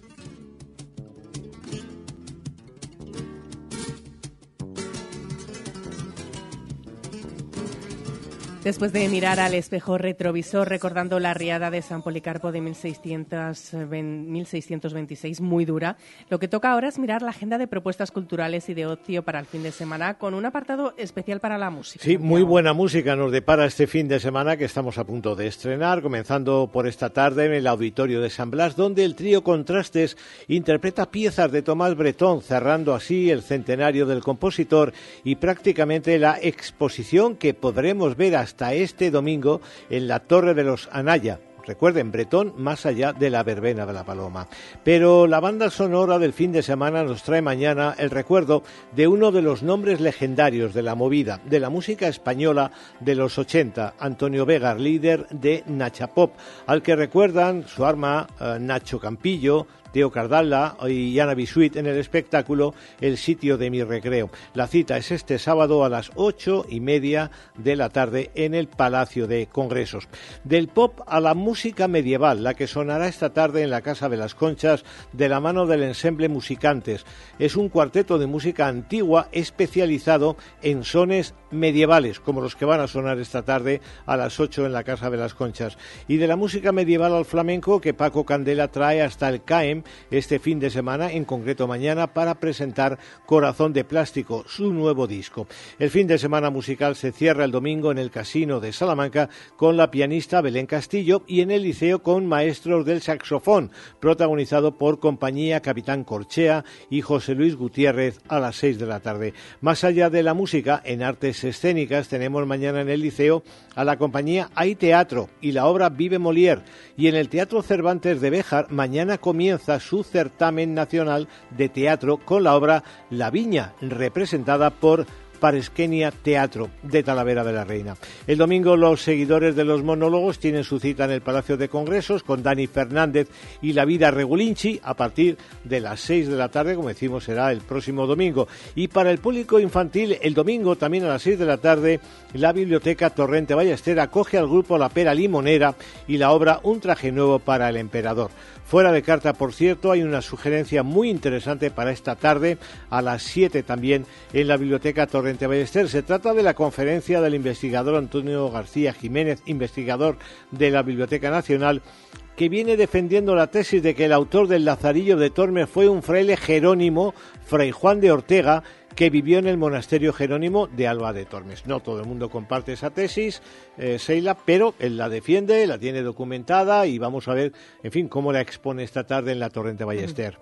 Hoy en Alba de Tormes abrimos nuestro paseo de sugerencias para los que buscan destinos exteriores en Alba de Tormes y su feria avícola. Bueno, todo un clásico del calendario ferial salmantino es la feria que abre el año ferial tiene su cita en la Plaza de Toros de Alba de Tormes y este año reúne, atención, a medio centenar de criadores y a más de mil animales de raza aviar. Muchos de ellos concurren a los eh, concursos convocados. El décimo Campeonato Internacional de Avicultura y Colombicultura, el séptimo Campeonato de Razas Autóctonas Españolas, el cuarto monográfico de buchón jienense y el segundo monográfico de gallina cara blanca. No me preguntes qué es el buchón jienense ni Pues qué es la ello. gallina, la gallina cara blanca porque no me he documentado. Es, pero además para eso está la feria, para ir, preguntar Y y, enterarse. descubrirlo. Sí, sí. Esta tarde además el Teatro Nuevo Fernando Arrabal de Ciudad Rodrigo acoge la presentación de la revista del Carnaval del Toro de este año y a la corte de Reina y Damas, que viene a ser como, en fin, abrir la puerta al precarnaval para que luego venga el carnaval pleno. Bueno, pues ya empieza hoy el precarnaval. Hablando de fiestas, estamos metidos en las de San Valerio, fiestas de invierno, un santo de gorra que dicen, San Valerio, con cita especial en Valero, con protagonismo para Peñas y Verbena mañana, y de Capea, actuaciones musicales y Alborada el domingo, aunque el día grande será el lunes que viene. Tenemos un nuevo fin de semana de matanzas tradicionales, en este caso Saelices el Chico, Garcibó y Pela Bravo, este sábado y el domingo en Doñinos. Fin de semana para hacer excursiones a zonas fluviales, pero que hay que realizar con cuidado porque en algunos eh, casos los cauces se han desbordado y el caudal viene potente, potente. Por cierto, este fin de semana, el domingo, se clausuran las exposiciones de Tomás Bretón en la Torre de los Anaya, Bretón más allá de la verbena de la Paloma, y la de Salud Parada Morollón, Animalario, en la sala de exposiciones del Palacio de la Salina. Lo decíamos, lo anunciábamos que era un fin de semana muy potente, pero es que además no solo es este fin de semana, ya empieza a haber preparativos no solo para el carnaval, sino para las distintas fiestas que se avecinan en la provincia. Bueno, lo comentábamos, eh, en fin, hace, un rato, es decir, una vez que pase el mes de febrero, los primeros días de, de enero, los primeros días de febrero, nos vamos a encontrar ahí con San Blas, con la Candelaria, con la fiesta de las Águedas, en fin, que vienen cosas ahí muy importantes. Y además este año, como el carnaval viene muy adelantado, tengamos en cuenta que el 13 de febrero es martes de carnaval. Sí, con, lo que no cual, queda nada, quedan dos semanas. pero no queda nada, nada, nada. Con todo y con eso, en fin, eh, una vez que pase el martes de carnaval, el, eh, bueno, la semana anterior al martes de carnaval es el jueves lardero, eh, que es un jueves muy celebrado en la provincia de Salamanca. De manera muy especial, es muy celebrado en la zona de las, de las Arribes del Duero, donde ya se comen ahí en ese tiempo y en ese jueves los primeros, los primeros hornazos. Luego ya el miércoles 14, y es miércoles de ceniza, y dirá la gente, ¡ay, qué triste la cuaresma! Bueno, la cuaresma ya no es lo que era, y en fin, hay mucha fiesta y hay muchas posibilidades. O sea que dentro de nada ah, tenemos que llevar, como decía un antiguo cono- conocido mío, decía, hay que ir llevando ya la túnica al tinte. Cuando, o sea que ya viene la, la Semana Santa, ya sea a la vuelta de la esquina y hay que llevar la túnica al tinte. Para ponérsela. Para, para ponérsela, sí, sí, eso, eh, eh, eso es. Gracias, Santiago. Buen bueno, fin de semana. igualmente, hasta luego. Una de las citas, eh, no solo todas las que nos ha expuesto Santiago Juanes de este fin de semana, es en Madrid, es esa feria de Fitur de la que vamos a hablar ahora en unos minutos. Hoy por hoy, Salamanca. En Gadis puedes encontrar a María, que hacer albóndigas no le gana a nadie, comprando picada burger meat de pollo o pavo Coren a 3 euros la bandeja de 400 gramos. Y la mejor variedad en frescos para que disfrutes a tu manera. Gadis, tienes buen ojo. Gadis, en confianza. Gasolina o eléctrico. Amigo, la virtud está en el término medio.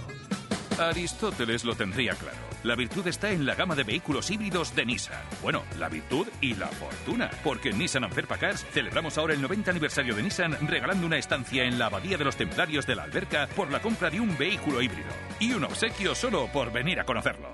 Sabia elección, te espero en Anferpa Cars.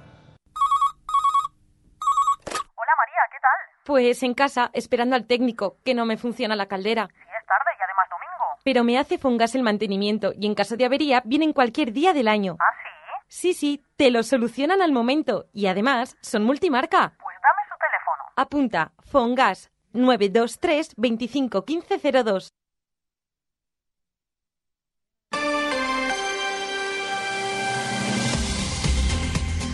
Tercera jornada de Fitur con turno para Salamanca. Hoy es el día en el que Salamanca demuestra sus dotes para conquistar, para promocionar nuestra tierra y que sea elegida como destino turístico que merece más de un día.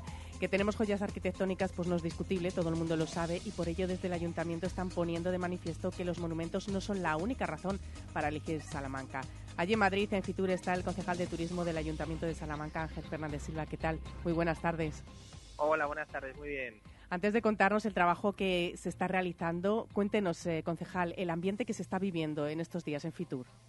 Bueno, son días muy, muy intensos, de gran afluencia de público, incluso superando eh, ediciones anteriores y estamos teniendo pues eh, jornadas frenéticas de reuniones, de contactos y alianzas con otras administraciones, con entidades, con turoperadores, con empresas, también empresas sobre todo del ámbito del transporte y bueno, aprovechando al máximo ¿no? la cita principal referente del sector turístico para demostrar, explicar los encantos de la ciudad de Salamanca, insistiendo en nuestras principales eh, fortalezas, como bien señalabas, como ciudad eh, patrimonial, ciudad de una eh, ingente riqueza artística, histórica, museística, y en ello estamos estos días, la verdad es que muy intensos, pero bueno, satisfechos y encantados de volver a estar aquí para mostrar lo mejor de Salamanca, que es mucho. Tras las históricas cifras de viajeros y de pernoctaciones que se registraron durante el año pasado, me imagino que uno llega a Fitur sacando pecho, ¿no? Se va de otra manera.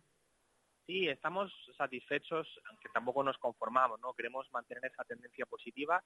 Hemos registrado en 2023 cifras récord tanto de viajeros como de eh, pernoctaciones eh, y bueno, nos anima a seguir insistiendo en la estrategia turística. Creemos que está funcionando, ¿no? Y al final se trata de seguir aumentando la estancia media del visitante, que el impacto económico del turismo cada vez sea mayor en la ciudad de Salamanca y en sectores para nosotros estratégicos como el comercio, como la hostelería, eh, como el transporte y los hoteles y, bueno, en, ello estamos, ¿no? Al final son cifras que nos animan a seguir insistiendo en, la estrategia y sobre todo aumentar el número de espacios y enriquecer la experiencia del visitante, ¿no? Para que eh, no solo nos conozca más gente, ¿no? Sino que también quienes nos conocen o nos han visitado se vayan con sensaciones muy positivas para que puedan volver.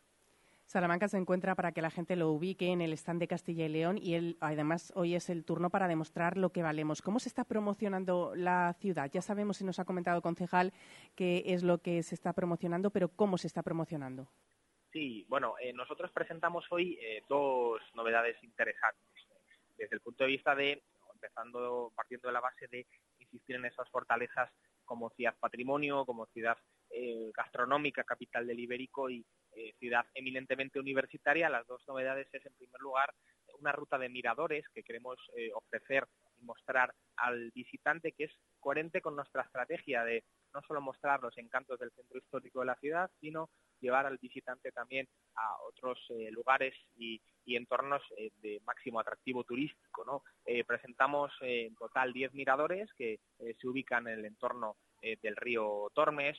bueno, te voy a contar de las vistas desde el puente romano, desde el embarcadero, eh, pero también en barrios y zonas que entendemos con alto valor eh, artístico e histórico, ejemplo la zona de las Úrsulas, donde ubicamos el mirador del Palacio de Monterrey, el mirador de, de Peñuelas de San Blas, o en la zona este de la ciudad creemos también que el barrio de San Cristóbal Bretón es un barrio con alto atractivo turístico patrimonial y ahí hemos ubicado también eh, miradores como el del Museo de las Claras, el Museo de Cultura Medievales de las Claras o también el mirador de Jardines de Santo Domingo, ¿no? que se ofrecen vistas espectaculares de la ciudad. Creemos que es una ruta de, miradores que unida también a los dos clásicos de Jerónimo y Scalacueli va a enriquecer la visita del turista y sobre todo va a mostrar espacios donde no solo se puede ver la ciudad, sino también nos podemos ver en ella final el turismo, pero en general el mundo actual tecnológico, eh, pues bueno, tiene muy en cuenta las experiencias y las redes sociales y al final buscar estos eh, espacios y estas zonas eh, tan fotografiables, tan visitables, es muy importante para, para, Salamanca y coherente, como decía, con esa estrategia de mostrar no solo las fortalezas del centro histórico, sino barrios y zonas con alto valor histórico-artístico como eh, las Úrsulas, como San Cristóbal Bretón, Las Claras y como el entorno del río Tormes. La segunda de, los, de las novedades que presentamos hoy es eh, lo que hemos denominado las constelaciones turísticas. Estas constelaciones utilizan la, la idea del cielo de Salamanca tan característico, ¿no? El cielo de las escuelas menores, ese cielo astronómico, pictórico, artístico tan interesante, y hemos utilizado esa referencia al cielo de Salamanca para eh, articular el concepto de constelaciones turísticas, ¿no? Como una forma de relacionar y articular diversos recursos turísticos, ¿no? Tenemos, por ejemplo, las constelaciones arqueológicas, a las que estamos dando una gran importancia porque estamos eh, mejorando eh, la visita a estos espacios arqueológicos como por ejemplo el Pozo de Nieve, eh, la cueva de Salamanca y el centro de interpretación de las murallas, pero también el, Parque del Botánico y el Cerro de San Vicente que explican la historia, el origen de la ciudad de, Salamanca. Pero también eh, la constelación de museos que tenemos a disposición de salmantinos y visitantes, museos muy singulares como Casalís, como el Dado, Centro de Arte Contemporáneo, otros museos como el centro, como el Museo de, eh, de- Historia de la Automoción, como el Museo del Comercio, como el Museo Taurino, que creemos que enriquecen la visita de los turistas y queremos seguir insistiendo y mejorando la oferta expositiva de estos, de estos lugares. Estamos viendo cómo los barrios están tomando un peso muy importante de cara a la ciudad, sobre todo teniendo en cuenta el- de lo que hablamos en estos momentos, ¿no? De- del turismo y la importancia que tiene el turismo para la economía salmantina. Concejal, la gente eh, que nunca haya ido a Fitur, ¿cómo se desarrolla una jornada? No solo es estar en el stand y promocionar para todas aquellas personas que se acerquen, también hay reuniones, encuentros para acercar posiciones. Sí, bueno, hay dos, dos ámbitos muy importantes que se desarrollan en paralelo. En primer lugar, eh, Salamanca está ubicada en el stand de Castilla y León, en el pabellón número 9. Ahí explicamos a todos los que eh, nos lo soliciten cuál es la oferta turística de Salamanca y los principales encantos, ciudad y provincia, por supuesto. Pero también en paralelo desarrollamos un conjunto de reuniones y de encuentros eh, de muy variado tipo, pero puede enriquecer eh, lo que Salamanca puede eh, mostrar a salmantinos y, y visitantes. Ayer, eh, por poner un ejemplo, pues prácticamente cada media hora teníamos una reunión, hemos mantenido contactos con aerolíneas, hemos mantenido contactos también con empresas del ámbito del transporte, incluso cerramos ayer un convenio con Movelia, que es una de las principales empresas que comercializan billetes de autobús y de tren. Hemos tenido contactos también, eh, por supuesto, con otras administraciones, con otros ayuntamientos y muy especialmente una eh, intensa actividad dentro del grupo de ciudades Patrimonio de la Humanidad, ¿no? Salamanca es Ciudad Patrimonio de la Humanidad y al final hemos presentado conjuntamente con el grupo de ciudades Patrimonio eh, dos eventos singulares que se van a desarrollar en los próximos meses en las 15 ciudades Patrimonio de España. En primer lugar, un espectáculo de drones, del que eh, próximamente se ofrecerán más detalles y en segundo lugar también un ciclo de conciertos que hemos denominado Candlelight, que son unos conciertos con velas en espacios patrimoniales. Eh, además, eh, asistimos ya para terminar ayer al nombramiento de embajador de Rishabh Chopra, que es el propietario de la, eh, de la productora audiovisual que, que estuvo rodando en Salamanca la conocida película de Bollywood en el mes de octubre.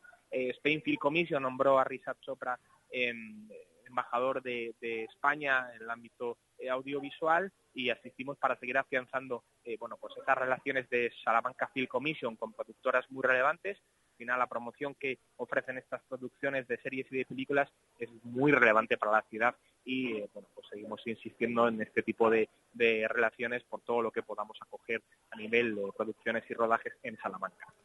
Reuniones, encuentros, veremos eh, próximamente esas novedades que nos comentaba el concejal. Además, hoy eh, Ángel se va a aprovechar el escenario de Fitur para firmar esta mañana dos importantes convenios para la ciudad. Sí, efectivamente, afianzamos las eh, relaciones con sectores muy vinculados al turismo, pero de alto valor para la ciudad de Salamanca. En primer lugar, con la Cámara de Comercio, no, con, con todos los empresarios, bueno, para seguir colaborando con ellos en el Centro de Innovación Gastronómico. Es un centro que ofrece eh, promoción de los productos salmantinos y de nuestra eh, hostelería a través de la Cámara de Comercio. Y en segundo lugar, otro convenio, eh, otro protocolo de intenciones con la Asociación de Empresarios de, de Hostelería, ¿no? Para seguir ofreciendo Salamanca como ciudad eminentemente gastronómica, ¿no? Es algo que enriquece la experiencia del eh, visitante, pero también nos honra mucho a los salmantinos, ¿no? Somos una ciudad donde se come muy bien y queremos seguir, eh, bueno, pues estableciendo esa colaboración con el sector de la hostelería que ha mejorado mucho en calidad y en cantidad y en concreto eh, promocionar también el fin de año universitario, ¿no? Somos una ciudad, eh, bueno, eh, eminentemente universitaria, de gran ambiente estudiantil y está muy interesada esta asociación de hostelería en eh, ofrecer este evento tan singular, no ya tan carismático y tradicional como el fin de año universitario, eh, bueno, que siga trayendo eh, multitud de visitantes jóvenes a la ciudad de Salamanca con un motivo tan especial y lúdico como es este fin de año. Hablaba ahora del sector gastronómico, que Salamanca es una ciudad donde se come muy bien. Eso lo sabemos aquí, pero también tenemos que alzar la voz ¿no? para que se sepa en el, en el resto de España. Y fuera, el lunes arranca Madrid Fusión. ¿Cómo llega Salamanca esta cita gastronómica, concejal? Sí, empalmamos una, una feria con otra, ¿no? Nos vamos de Fitur y, y termina Fitur y ya empezamos con Madrid Fusión el lunes. Bueno, pues eh, son 12 establecimientos de, de hostelería, de restauración, los que van a estar eh, Madrid Fusión, principal feria del sector de gastronomía, ofreciendo eh, lo mejor de, de Salamanca sus, elaboraciones eh, más sofisticadas, eh, pero sobre, sobre todo eh, promocionando nuestra ciudad como destino gastronómico de primer nivel. Somos la ciudad con mayor número de estrellas Michelin de Castilla y León. Somos una ciudad que hace gala del producto y en Madrid Fusión no solo estarán responsables de restauración y cocineros del máximo nivel, sino también productos, productos y productores tan importantes para Salamanca, ¿no? especialmente el ibérico, el ibérico a través de, del jamón, del lomo, el resto de productos eh, de chacina, el hornazo tan característico de Salamanca, por supuesto, lo queremos promocionar en Madrid Fusión, pero otros productos también singulares y muy charros, como el queso de las Arribes, como los vinos tanto de la Sierra como de las Arribes, y al final, bueno, pues eh, seguir siendo referente gastronómico, capital eh, del ibérico, y nosotros como ayuntamiento, pues bueno, encantados de promocionar Salamanca, pero al final el, orgullo y el valor y el reconocimiento lo tienen los hosteleros y los productores, ¿no? que son los que logran eh, situar a Salamanca dentro del mapa gastronómico nacional. Estaremos muy pendientes, desde luego, el lunes de ese arranque de Madrid Fusión. De momento nos quedamos en Fitur, que es la feria que se está celebrando en estos momentos, en la que hoy es el turno de Salamanca poder alzar la voz para demostrar a todo el mundo lo que valemos y poder promocionar todo lo que podemos ofrecer. Agradecemos enormemente al concejal de turismo del Ayuntamiento de Salamanca, Ángel Fernández Silva, que haya estado con nosotros, que nos haya dedicado estos minutos y le dejamos que siga trabajando. Gracias, concejal. Gracias a vosotros, un placer. Hoy por hoy, Salamanca. Legumbres espino de la tierra de Salamanca, sin intermediarios del campo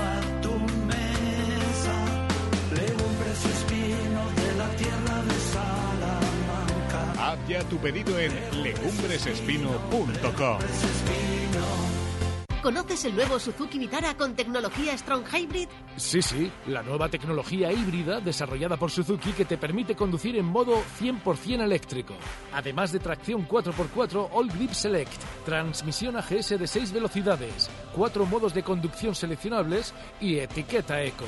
Nuevo Suzuki Vitara Strong Hybrid, 100% híbrido 100% 4x4.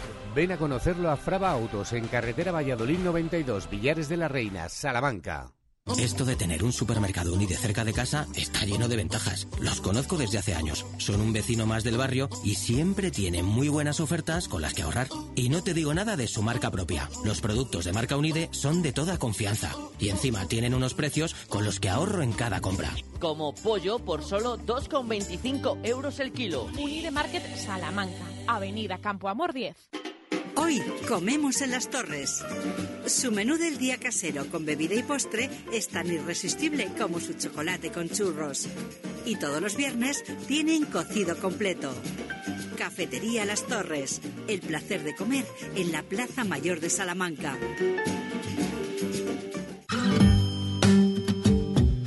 Incisal. Servicio de mascota en Salamanca. Incisal.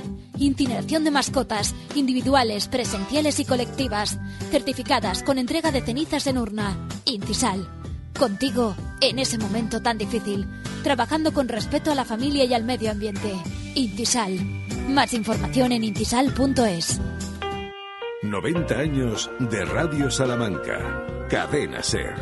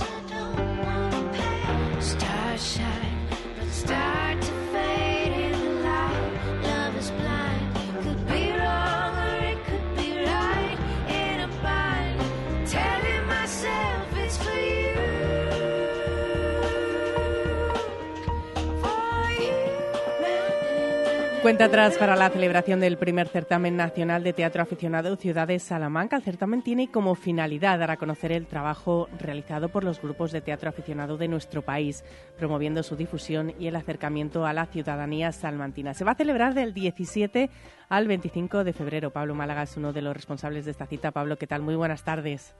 Hola, buenas tardes. ¿Qué tal? ¿Cómo ha surgido esta idea de traer este primer certamen aquí a Salamanca? Bueno, pues era una cosa que teníamos ahí métrica pura. Somos un grupo que eh, de tres compañeros que llevamos mucho tiempo haciendo teatro, pero bueno, hace tres años nos juntamos para, para hacer este grupo de métrica pura y siempre teníamos ahí pues esa idea de hacer un certamen de teatro en Salamanca que nunca se había hecho ningún certamen y la verdad es que nosotros vamos a muchos certámenes y siempre nos preguntamos, hombre, ¿y en Salamanca por qué no hacer un certamen? ¿En qué va a eh, consistir? nacional de teatro aficionado. Y bueno, pues nos pusimos a ello, nos tiramos a la piscina con, el tema y, y lo estamos haciendo nosotros a, a nivel particular, porque no hemos contado de momento este año con ninguna institución ni nada, lo estamos haciendo nosotros pues a, a pecho descubierto, como diría lo. Hay que valorarlo entonces muchísimo más porque es verdad que siempre el respaldo de las instituciones ayuda mucho, así que eh, llamamiento desde aquí, desde Radio Salamanca, para que el próximo año se pueda celebrar una segunda edición. En esta ya cuenta atrás, como decimos, me imagino que ya está prácticamente todo hilado, preparado. ¿En qué va a consistir el certamen? Sí, pues mira, eh, nos eh, mandaron 109 propuestas de toda España, norte, sur, este oeste. Y de esas 109 propuestas, pues nosotros hemos visualizado todas las obras que nos mandaron y hemos hecho una selección de cuatro, de cuatro grupos y nosotros que actuamos fuera de concurso. El día 17 eh, viene un grupo de Toledo eh, con el, espe el, espectáculo Maison Closet eh, del grupo Paraskenia Teatro. El día 18 vienen de Burgos el Lazarillo de Tormes con el Duende de Lerma. El día 23 viene un grupo de Leganés eh, con la obra El hombre de la tierra, con el grupo eh, Menesmos. Eh, el día 24 un mes tú, un mes yo, de la compañía Amigos de Teatro, que son de Castellón. Y luego el día 25 actuamos nosotros, métrica pura, pero ya fuera de concurso, evidentemente. ¿Dónde se van a desarrollar estas obras? ¿Vamos a poder verlas el resto de, de los ciudadanos salmantinos y cómo? Sí, sí, lo vamos a hacer en, en, en el Colegio Mayor Montellano, que es el, el, colegio mayor que está enfrente del casino, para que la gente tenga una referencia. Uh -huh. el, en la calle Zamora. En la calle, en la calle Zamora, Zamora, llegando además, justo hacia el, el, arco de la sí, Plaza Mayor del Ayuntamiento. Sí, sí, sí, sí. Eh, casi enfrente de, de, de, la puerta del casino. Y nosotros vamos a estrenar la reforma que han hecho, porque han hecho eh, una reforma en el teatro, lo han dejado precioso, lo han habilitado muy bien y nosotros pues vamos a hacer allí el certamen. Y vamos a hacer eh, dos modalidades de entrada, una que es eh, cada representación suelta eh, un donativo de 5 euros y luego el abono de las 5 obras 20 euros. 5 euros cada entrada, pueda... un abono de 20 euros y dónde se pueden adquirir. Sí, mm, de momento lo estamos haciendo a nivel de, de privado, de boca a boca eh, entre nosotros. Y luego pondremos unos puntos de venta también eh, de, de, algunos de los de la gente que nos está apoyando, de los de, de los de la gente que nos está echando una mano, que son empresas, y, so, y en esos sitios pues pondremos también sitios de venta. La, los colaboradores que están trabajando con nosotros son Abanca, H Inmobiliaria, Asesoría Energética Marcial Marcos, Café de Sara y Tiempos de Vinos, el Colegio Montellano, Comercial Acera, Construcciones Marjó, Cristalerías Toribio, Electricidad Iglesias, El Fogón, eh, Fantasmas en el Desván, eh, Floristería Bedunia, Grupo Andrés, Hotel Reyes Católicos, Milsan Servicios, Moblerone y O sea que son muchos los establecimientos que han decidido sí. apoyar la cultura, apoyar este primer sí. certamen nacional de teatro sí, aficionado de Ciudad de la Salamanca. Verdad es que en ese, en ese sentido hemos tenido bastantes respuestas uh -huh. y la gente nos está echando una manilla. Y Pablo, para, para los oyentes que, que, nos están escuchando, que quieren disfrutar de este certamen, ¿no se sabe más sí. o menos cuándo se van a poner a la venta esas entradas para el público sí, general? No, nosotros ya nosotros ya estamos mmm, a nivel personal ya lo estamos ya estamos eh, poniéndolas a la venta. y luego ya en esta semana, lunes o martes, ya anunciaremos los, los sitios donde se pueden ir a recoger también las entradas. Y evidentemente también esos días en taquilla, a la entrada del teatro. Pues estaremos muy pendientes, desde luego, se lo comunicaremos también a los oyentes para que puedan ir a disfrutar de todos estos grupos de teatro, disfrutar de este primer certamen nacional de teatro aficionado de Ciudad de Salamanca que ha puesto en marcha Métrica Pura. Agradecemos a Pablo Málaga que haya estado con nosotros y, sobre todo, que ponga en marcha este tipo de iniciativas que tienen que ver con la cultura. Muchísimas gracias, Pablo. Muchas gracias a vosotros. Venga, un abrazo, gracias. Bueno, La Alfombra es una canción que está dentro de ese primer disco, que ya queda un poco lejano, pero le tenemos mucho cariño porque viene a contar un poco que las cosas no son buenas ni malas en sí, sino que depende un poco del cristal con el que las mires. Así que, ante todo, positividad. Vamos con la Alfombra.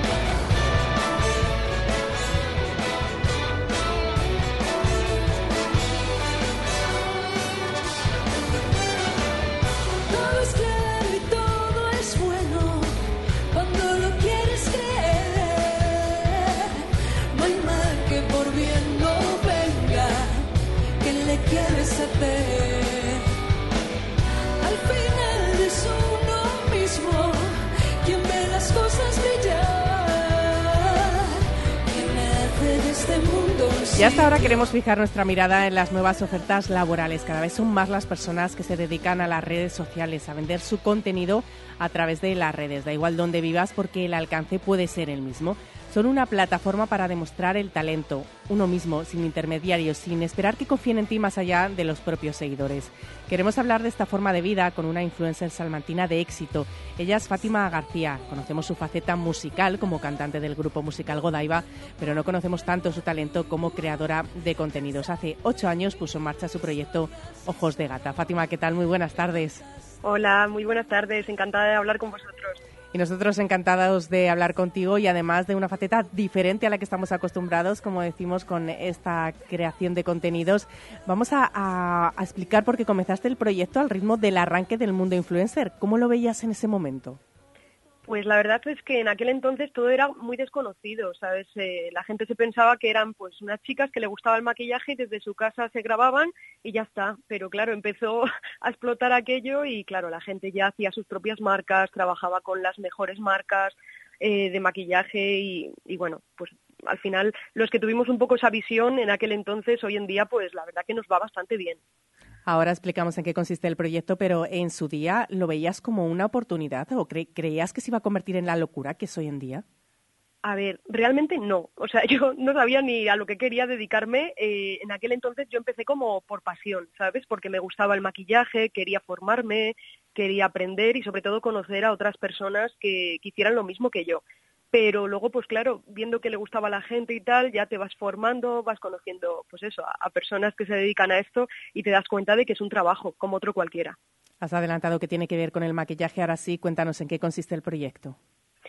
Pues realmente yo lo que hago es eh, crear mm, contenido mm, para que la gente aprenda a, a maquillarse fácil, ¿vale? Sobre todo mi cuenta se dedica a eso, pero luego pues también doy muchísimas recomendaciones de moda, de lifestyle, bueno, en realidad pues para resaltar la belleza natural de las personas y bueno, hablo un poquito de todo, pero sobre todo me centro en dar tru- trucos y tips para que la gente aprenda a maquillarse, básicamente. ¿Cómo ha crecido tu comunidad? ¿Cuántos seguidores tienes en estos momentos? Pues ahora mismo en Instagram estoy rozando los 200.000, que estoy ahí a puntito, eh, y en TikTok pues ando cerquita de los 30.000. ¿Cómo es para todas aquellas personas que te quieran seguir? Pues la verdad que... eh, eh, ¿Perdona? No te, no te he entendido Para la- todos la aquellos que nos estén escuchando y que quieran eh, pues, eh, ver ese contenido, poder beneficiarse de ese contenido, ¿cuáles son las cuentas que tienes? Ah, pues eh, en Instagram, pues la cuenta principal, que es mi cuenta principal, es ojos de gata barra baja makeup. Con que pongan ojos de gata ya le va a salir por ahí mi cara. Luego en TikTok igual, me llamo igual, y en YouTube también. ¿Se puede vivir de ello? ¿Se puede vivir siendo influencer? Sí, ah, o sea, se puede vivir de ello, pero no es como la gente piensa que, ah, me hago un canal y venga, mm, grabo tres vídeos y ya está. No, es un trabajo de muchísimos, muchísimos años, de, sobre todo de mucha paciencia. Hay gente que es verdad que graba, yo qué sé, 20 vídeos, de repente cae en gracia y puede vivir directamente de eso, pero lo normal no, no es eso. Lo normal es currárselo muchísimo, mm, tener una comunidad muy fiel, sobre todo, pues, eh, dedicarle muchas horas al día y estar muy pendiente de tu comunidad, ¿sabes? O sea, al final es eso. Y con el paso de los años, pues sí que puedes llegar a vivir, por supuesto, a base de la publicidad que haces para marcas, eh, la creación de contenido exclusiva que haces para ellas y, bueno, como anuncios, igual que los anuncios de la tele, pues lo mismo, pero eh, lo hacemos a través de redes. ¿Cómo son nuevos trabajos, desde luego, porque eh, apenas llevamos en, este mundo, eh, apenas decíamos, ¿no? Ocho o diez años, es algo muy nuevo, muy novedoso. Tenemos claro cómo es una jornada laboral de un policía, de un periodista, de, bueno, de cualquier eh, trabajo, ¿no? Que estamos acostumbrados, pero cómo es el día a día, cómo se trabaja siendo influencer. Pues la verdad es que es un poco incierto, vamos a decirlo así, porque claro, no tienes campañas todos los días. Eh, lo que sí tienes, lo que sí recibes son muchísimos productos de parte de las marcas para que tú puedas crear contenido libremente, que ese no está pagado, no está, ¿sabes? Simplemente te envían te envían productos para que tú hagas lo que quieras con ellos, ¿no? Y los des, eh, los muestres en tu comunidad si te gustan, etcétera. Pero luego las campañas, pues, eh, son dependiendo de los días o de los meses, hay más o menos. Entonces, tú tienes que tener una jornada laboral igual que en cualquier otro trabajo, por así decirlo. Hay gente que yo conozco que se pone como unos horarios. Yo sí que es verdad que voy más libre, porque como me dedico a más cosas, es como voy un poco más libre, pero las cinco o seis horas al día no me las quita nadie de, de ponerme a grabar de decir, venga, hoy lunes tengo que grabar tres vídeos, mañana martes vamos a ver si editamos tal, aparte este rato para contestar mails, aparte para tratar con las marcas, o sea, que es un trabajo como cualquier otro, ya te digo, o sea, de muchas horas, yo hay días que me tiro hasta 12 horas trabajando requiere un esfuerzo, desde luego. Luego llega la recompensa siempre y cuando el esfuerzo esté ahí presente. Agradecemos a Fátima García. Queríamos conocer, eh, ya sabíamos tu faceta musical, ese pedazo de voz que tienes con Godaiba, que siempre nos encanta escucharos, pero hoy queríamos hablar de ese talento que tienes, por otra parte, como creadora de contenidos y presentar a, toda, a todos los oyentes el proyecto Ojos de Gata. Muchísimas gracias, Fátima, y mucha suerte. Nada, gracias a vosotros. Hacemos una última pausa y nos vamos despidiendo. Hoy por hoy, Salamanca. ¿Buscas una persona que te ayude con las tareas del hogar? Confía en Servicios Domésticos Grupo CIMA, con más de dos décadas de experiencia. Contacta con nosotros para servicio por horas o internas. Servicios Domésticos Grupo CIMA, en Salamanca, en Paseo Carmelitas 41 Bajo, 923 05 94 75. ¿Tienes un gran consumo de energía eléctrica? Ponte en manos de un verdadero profesional y ahorra mediante una instalación de autoconsumo. En Gamo Energías llevamos 20 años realizando instalaciones fotovoltaicas. Nos ocupamos de todo el proceso, diseño previo, montaje, legalización y mantenimiento posterior. Gamo Energías, ingeniería especializada en energías renovables, empresa instaladora autorizada. Gamo Energías, el sol sale para todos. ¿Quieres personalizar tu fiesta y hacer algo especial? Necesitas a Don Globito. Sea una comunión, boda, San Valentín, cumpleaños adulto o infantil, jubilación, evento empresarial, en Don Globito encontrarás decoración temática, mesa de candy bar, decoración con globos, fotocall, stand de empresas. Un evento único se hace cuidando los detalles. Don Globito, en Plaza Campillo 4. Extremadura, un lugar extraordinario donde volver a conectar contigo mismo a través del patrimonio, la cultura, la naturaleza y sus gentes. Una tierra donde todo se convierte en extraordinario. Conoce todo lo que Extremadura te ofrece en Fitur 2024. Extremadura Extraordinaria, cofinanciado por la Unión Europea, Junta de Extremadura. Por fin llegan las rebajas sin IVA a Mega Sofá. Porque esta semana, además de un super descuentazo de hasta el 70%, te descontamos el 21% del IVA en sofás y colchones. ¿Has oído bien? Solo 7 días, hasta un 70% de descuento. Y además te descontamos el 21% del IVA. Semana de rebajas sin IVA en Mega Sofá. Polígono Los Villares, Salamanca. Hoy comemos en las torres. Su menú del día casero con bebida y postre es tan irresistible como su chocolate con churros. Y todos los viernes tienen cocido completo. Cafetería Las Torres. El placer de comer en la Plaza Mayor de Salamanca. 90 años de Radio Salamanca. Cadena Ser.